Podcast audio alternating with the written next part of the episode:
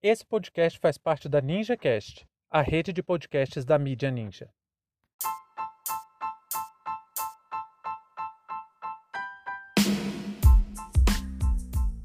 Entre a fome e as armas. Decreto das armas versus auxílio emergencial. Sejam bem-vindos e bem-vindas ao seu plantão informativo com análise e opiniões a partir de uma perspectiva histórica. Eu sou Arnaldo de Castro, em conjunto com Brenda Salzman, e hoje é dia 15 de fevereiro de 2021. Conheça mais do nosso conteúdo em www.historiaoralpodcast.com.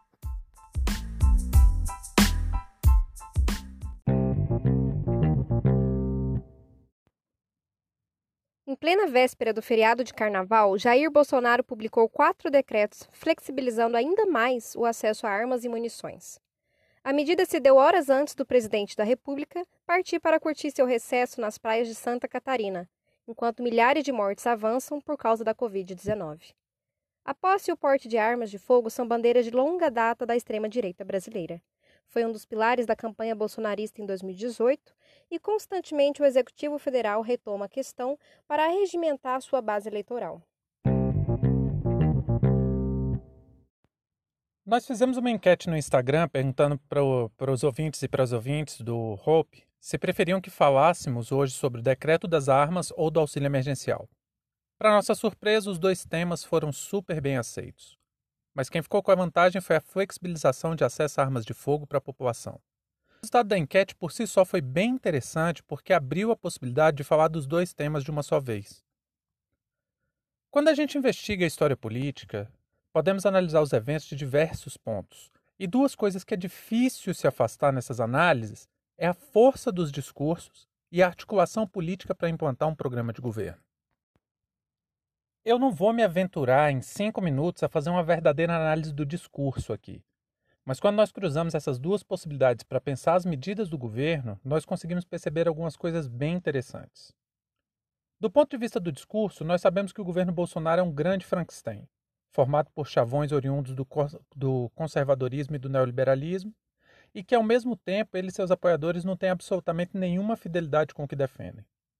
Do ponto de vista teórico, é pouco ou quase nulo qualquer rigor conceitual e isso traz problemas para a condução da política, porque o governo não se orienta pela razão, mas estritamente por propaganda. A Secretaria de Comunicação do governo hoje não passa de uma grande agência de propaganda que avalia aceitação e rejeição e promove os discursos com base naquilo que pode vir a reeleger o capitão Cloroquina em 2022. Do ponto de vista pragmático, é uma tragédia. Para manter seu nome forte para as eleições, ele se vende para qualquer um e sacrifica qualquer coisa. Atualmente tem sacrificado cada vez mais a vida do povo brasileiro mais vulnerável. E isso tem tudo a ver com a questão do decreto das armas e do auxílio emergencial ao mesmo tempo. Vamos lá, vou explicar. Em 2018, além do irracional antipetismo, o grande mote da campanha da extrema-direita foi a segurança pública e o combate à corrupção. Essa gente conseguiu vender a ideia de que a busca por soluções individuais de segurança era o que poderia pôr fim à violência no Brasil. E para isso não precisou mostrar estudos, não precisou fazer análise, não precisou consultar especialistas, nada. Convenceu boa parte do eleitorado que o direito de portar armas por si só diminuiria a violência. Aí, em 2019 mesmo, começou a editar uma série de decretos que, teoricamente, facilitariam o acesso a armas de fogo para todo mundo. Na prática, o acesso continua sendo muito restrito, porque os preços das armas são altíssimos e a ampla maioria da população não tem poder aquisitivo suficiente para conseguir ter uma. Uma pistola 9mm da empresa Taurus, por exemplo, custa cerca de 6 mil reais, enquanto o salário mínimo é de 1.100.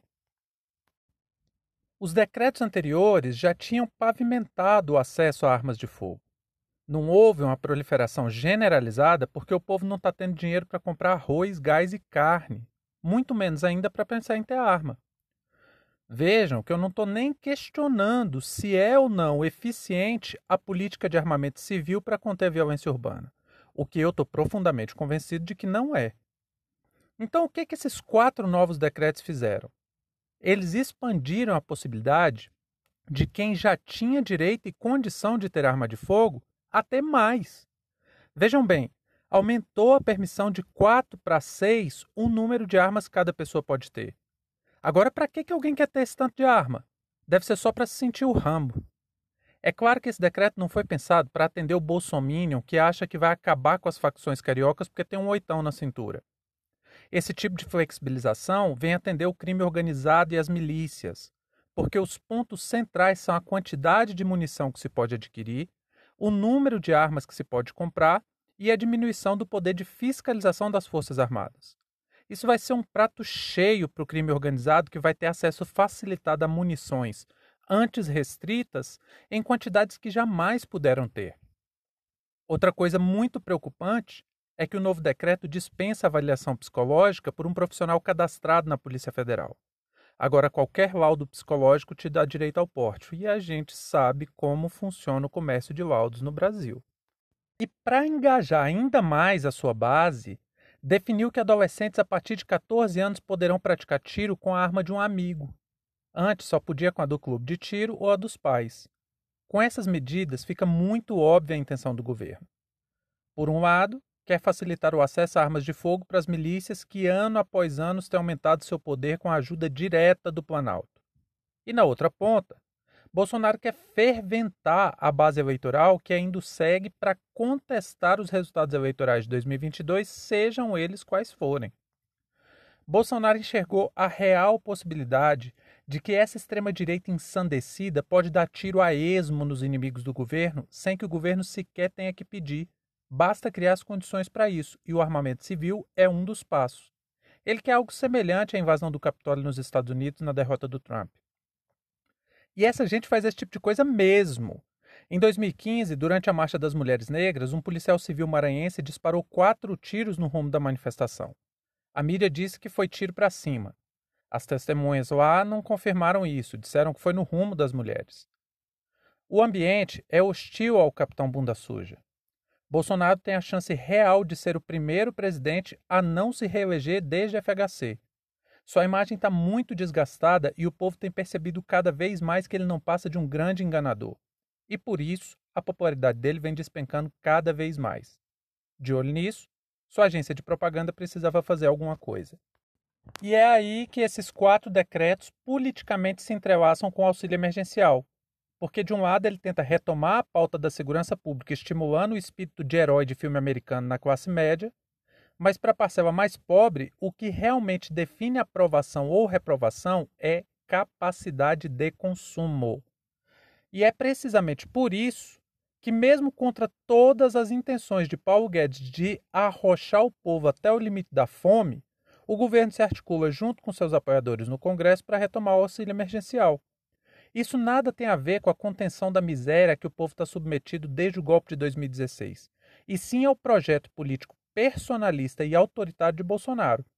A prova disso é a demora em retomar as discussões sobre o auxílio emergencial, a redução do número de beneficiados e do valor do auxílio, que provavelmente será de 200 reais. Ao fim e ao cabo, o que orienta toda e qualquer ação do governo é estritamente a propaganda. E a agenda de prioridades de Bolsonaro deixa isso explícito: entrega do Banco Central, dolarização da economia, armamento civil, férias na praia e depois, se sobrar alguma coisa, auxílio emergencial. Em pleno carnaval, com um prejuízo bilionário, desemprego, miséria e fome assolando as famílias, mesmo nessa condição, trabalhadores e trabalhadoras não têm lugar nas prioridades do governo. Depois do feriado, quando voltar da praia, Bolsonaro vai pensar se deve ou não manter o auxílio emergencial. Fim de papo.